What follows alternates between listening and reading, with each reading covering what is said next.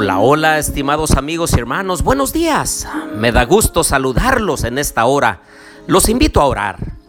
Padre nuestro que estás en el cielo, santificado sea tu nombre. Señor, venimos ante tu presencia para agradecerte por la noche de descanso. Gracias, Señor, porque estamos con vida y con salud. Nos acercamos a ti, Señor, para que nos ayudes a entender tu preciosa palabra. Lo pedimos en Jesús. Amén. Bien, les doy la bienvenida a nuestro estudio y reflexión de Jonás capítulo 4. Les habla su amigo y hermano Marcelo Ordóñez desde el puerto de Veracruz, México. Los invito a leer Jonás capítulo 4, ya sea que lo hayan leído antes de escuchar este audio o lo escuchen posteriormente. Dice el versículo 1, pero Jonás se disgustó en extremo y se enojó. No se logra entender por qué un gran predicador como era Jonás, predicando un mensaje de arrepentimiento, y entonces más de 120 mil personas se arrepienten y por ello se enoje. Ya quisiera yo como predicador que cuando predique un tema, o incluso un audio que todas las personas que escuchen el mensaje de Dios se arrepientan, se vuelvan de sus malos caminos y entonces vivan una nueva vida en Cristo Jesús. Eso sí que sería éxito. Pero Jonás es un profeta fuera de serie, fuera de molde. Es inconcebible que el Dios misionero tiene un profeta con un corazón que no es de misionero. Jonás reconoce la bondad del carácter de Dios y especialmente su deseo de perdonar. Es que Dios es generoso, misericordioso, lento para la ira y grande en lealtad hacia el pacto que realiza con sus hijos. Dios perdona y desiste de la ejecución de un juicio. Y a decir verdad, Jonás había experimentado el perdón de Dios en su propia vida. Pero lo que le molesta e inquieta al profeta es que Dios extienda su gracia incluso a los enemigos del pueblo de Dios. La salvación fuera de los límites del pueblo de Israel era inconcebible para él. Pero el Dios de la Biblia es distinto y no tiene una agenda nacionalista se propone salvar y bendecir a la gente de todas las religiones. Y como le dijo Dios a Abraham en Génesis 12:3, a todas las familias de la tierra. Y es que Dios pudo haber destruido a los ninivitas sin previo aviso.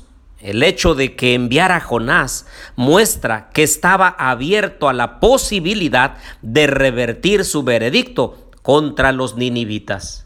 Vean lo que dice el versículo 5. Jonás salió de la ciudad y acampó hacia el oriente de ella. Allí hizo una enramada y se sentó a su sombra para ver qué sucedería en la ciudad. Jonás en realidad se estaba frotando las manos, quería ver descender fuego del cielo y que consumiera a los ninivitas y a toda la ciudad. ¿Qué carácter de este profeta, no les parece? Igual que Juan y Santiago cuando Jesús estuvo en esta tierra y una población no recibió a Jesús y entonces ellos dijeron, eh, pide que descienda fuego del cielo y consuma a toda esta gente. Pero Dios no es así. Dios es misericordioso. Es un Dios de gracia, de bondad, de amor y quiere que la gente se arrepienta y entonces Él los pueda perdonar. Y como Jonás no aprendió la lección, no entendió el mensaje, entonces el Señor hizo crecer una calabacera. Se enredó allí en los palitos que Jonás había puesto. Se alegró mucho porque ese día lo tapó del viento y del sol. Y entonces al otro día, queriendo ver nuevamente qué sucedía con la ciudad, resulta que la calabacera le había salido un gusano, se la había comido y había muerto todas las hojitas. Y entonces se enojó Jonás y dijo, me estoy que hiervo de coraje. En realidad me gustaba la calabacera. Estaba yo bien a gusto con ella y ahora ya no la tengo conmigo. Ah, es que Dios le quería enseñar una gran lección. Y Dios le dice en los siguientes versículos, ¿qué hiciste tú para que esa calabacera naciera y creciera? No hiciste nada. Y entonces así te compadeces por ella. ¿Cómo no me voy a compadecer yo de los ninivitas? El Señor tuvo que usar una estrategia visual. Esa estrategia tiene éxito. Ahora Dios puede expresar los fundamentos para perdonar a los ninivitas. Se trata de su compasión. Si Jonás puede sentir lástima de una planta, con cuánto mayor razón se justifica que Dios tenga lástima de los ninivitas y hasta del ganado que vive en la ciudad. Y es que el libro de Jonás revela la pasión misionera de Dios por salvar vidas. Así lo entendió el apóstol Pablo cuando escribió en Romanos capítulo 5, verso 6 en adelante. Dice, Cristo cuando éramos débiles, a su tiempo murió por los impíos. Ciertamente, apenas morirá alguno por un justo. Con todo, pudiera ser que alguien tuviera el valor de morir por el bueno. Pero Dios muestra su amor para con nosotros, en que siendo aún pecadores, Cristo murió por nosotros. Esa es la gran compasión que Dios tiene por nosotros. Somos seres humanos, pecadores, finitos, tendientes a errar. Y el Señor tiene compasión de nosotros, no queriendo que ninguno se pierda, sino que todos procedamos al arrepentimiento. Segunda de Pedro 3:9. El relato del libro de Jonás ya no nos dice qué sucedió con Jonás, si entendió el mensaje o no entendió el mensaje, si él decidió aceptar el juicio de Dios en favor de los ninivitas o se fue como un hombre amargado el resto de su vida.